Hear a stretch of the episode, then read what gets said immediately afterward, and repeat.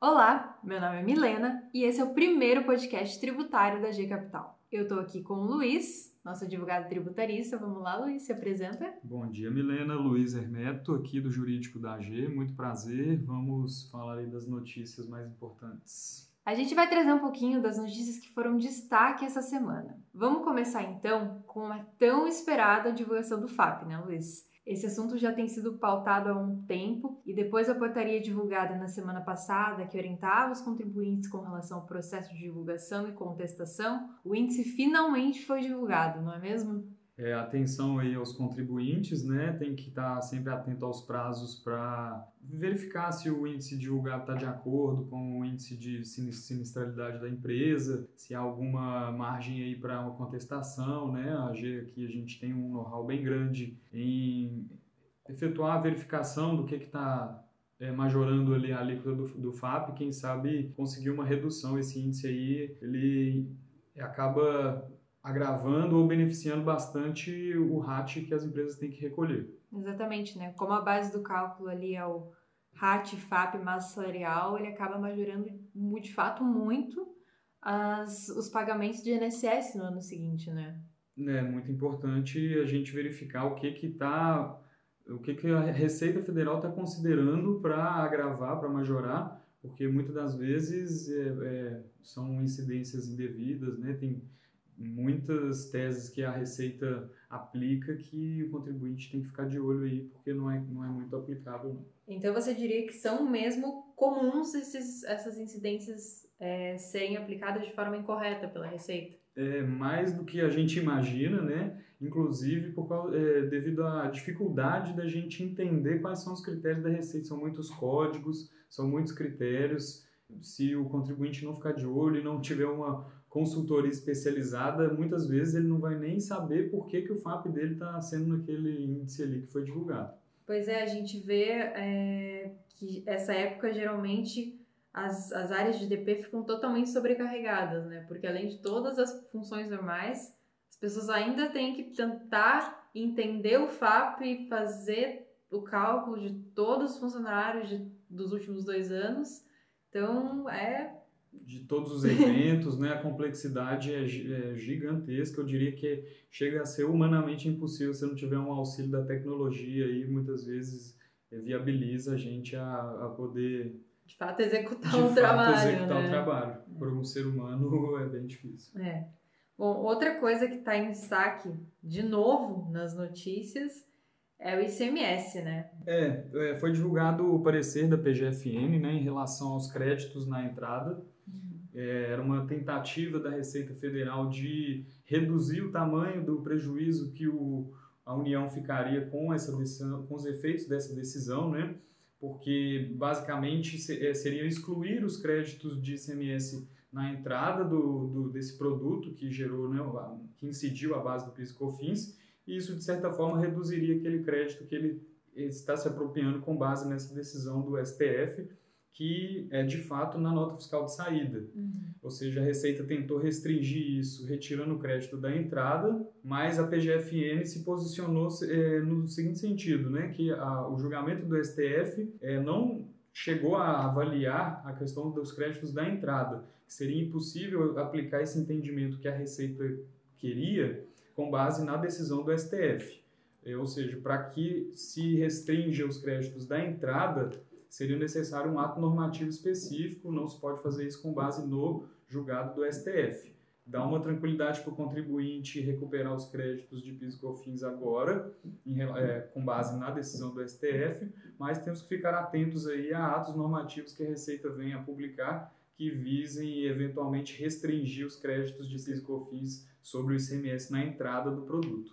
Então a tese do século não tem esse nome à toa, né? Porque a cada semana decide que faz parte, que não faz e ela pode ser que, além de ser a tese do século, ela dure um século também, porque a quantidade de teses filhas e de repercussões laterais que, estão, que isso está gerando é, não cabe aí no, num julgamento do STF não comportou, né? A gente tá, tem visto aí diversas discussões crescerem em relação à base de cálculo do PIS e COFINS, é, ISS na base do PIS COFINS, o PIS COFINS na base do PIS COFINS. é, são muitas teses filhas que cresceram e as repercussões também para a gente conseguir aplicar essa decisão, né? O STF, o STF julgou, mas a Receita está tentando de toda forma diminuir um pouco o tamanho do prejuízo do que o fisco vai ter. Pois é, a gente espera que de fato esse prejuízo seja, a gente estima que ele seja bem grande, né? Por conta de todas essas é, mudanças que estão ocorrendo. Sem dúvida, acho que foi a maior discussão aí dos últimos anos, né? Tributário. A Receita já teve um pequeno benefício com a modulação dos efeitos, né? apesar uhum. disso ter sido lá pra, desde 2017.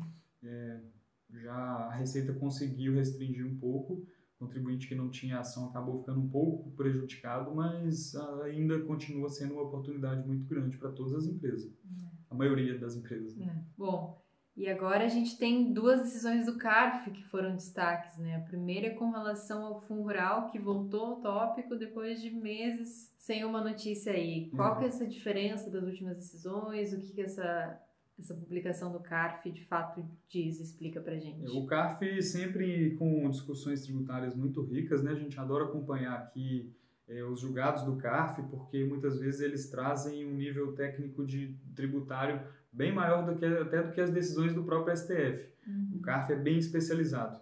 Na questão do fundo rural aí é aplicação do entendimento do STF, né, que foi é, da inconstitucionalidade da incidência do fundo rural sobre a venda dos produtores rurais para trading companies que são as exportadoras. Uhum. É uma aplicação já de um julgado com repercussão geral do STF. É, o CARF tem aplicado esse entendimento já há alguns meses mas os julgados ainda são bem pontuais e por isso a gente chama atenção para esse aí. Os produtores rurais não estão obrigados ao recolhimento do fundo rural, conforme a jurisprudência já consolidada no STF e o, julgamento que o CARF tem feito nos últimos meses, nos últimos anos, inclusive, né, desde a consolidação do tema pelo STF. E outro tema importante que surgiu é sobre a contribuição ao INCRA do Senai.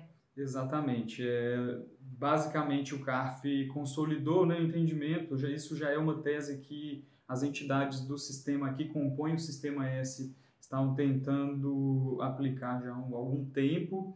É, basicamente, o Senai e todas as outras entidades do sistema S não se equiparam a empresas e não estão obrigados ao recolhimento da contribuição ao INCRA. Esse foi um julgado pontual em relação ao caso do Senai e em relação à contribuição ao INCRA, mas acredito que isso vai gerar uma, uma, uma, série de teses filhas, porque o SENAC, o SEBRAE e outros órgãos também vão vir querer é, tentar aplicar esse mesmo entendimento, não só em relação à contribuição ao INCRA, mas em relação a contribuições reciprocamente devidas entre todo o sistema S, o INCRA e etc.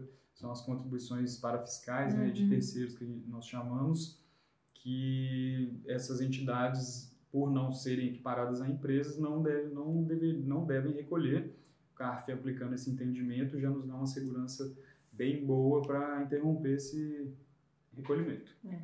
Bom, e aí a gente tem alguns tópicos um pouco mais comuns, né, que sempre estão nas notícias, como salário maternidade, rádio ajustado. Vamos falar um pouquinho mais sobre isso? Sim, até esses dois pontos que você já chamou atenção do salário maternidade, né, um dos temas recentes que o STF julgou e que, na nossa opinião, contribuinte que continua recolhendo o salário maternidade, tá, é, a contribuição previdenciária sobre o salário maternidade, está perdendo dinheiro e ele pode, inclusive, recuperar. Isso já é tema pacificado, soluções de consulta da Receita, pareceres da PGFN, uhum. próprio E-Social já está parametrizado. É, apesar de ser um tema recorrente, é bom você chamar atenção, sim, que quem ainda não recuperou tem que tem que ir atrás, ir né? Atrás. e além disso, RAT ajustado de novo, né, Luiz?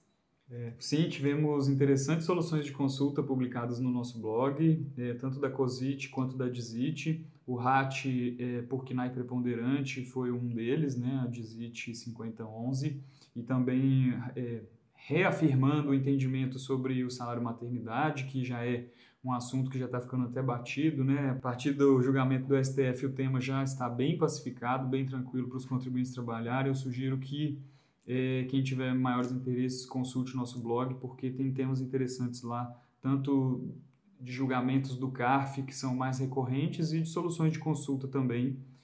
Esses dois temas, salário maternidade e o KNAI, preponderante para aplicação do RAT são um deles, que já tem, já, tem, já tem pacificação na própria Receita Federal, e no CARF sobre PLR e outros temas aí também recorrentes. Bom, é, essa conversa é de fato um apanhado das mais inovadoras e, e recorrentes também, né?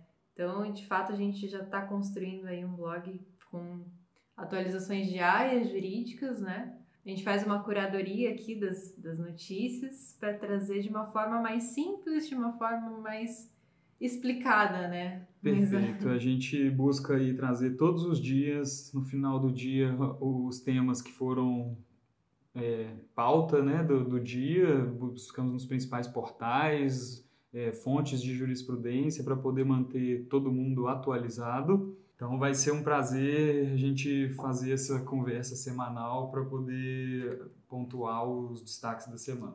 Além do convite para acompanhar semanalmente esse programa curtinho, fica o convite para acessar nosso blog e, e ler todas as outras notícias que não cabem nesses minutinhos que a gente tem aqui, né, Luiz? Muito obrigado, Milena. Obrigado pelo convite. Estamos à disposição para resolver as dúvidas que surgirem aí. Beleza. Obrigada a todo mundo e nos vemos semana que vem.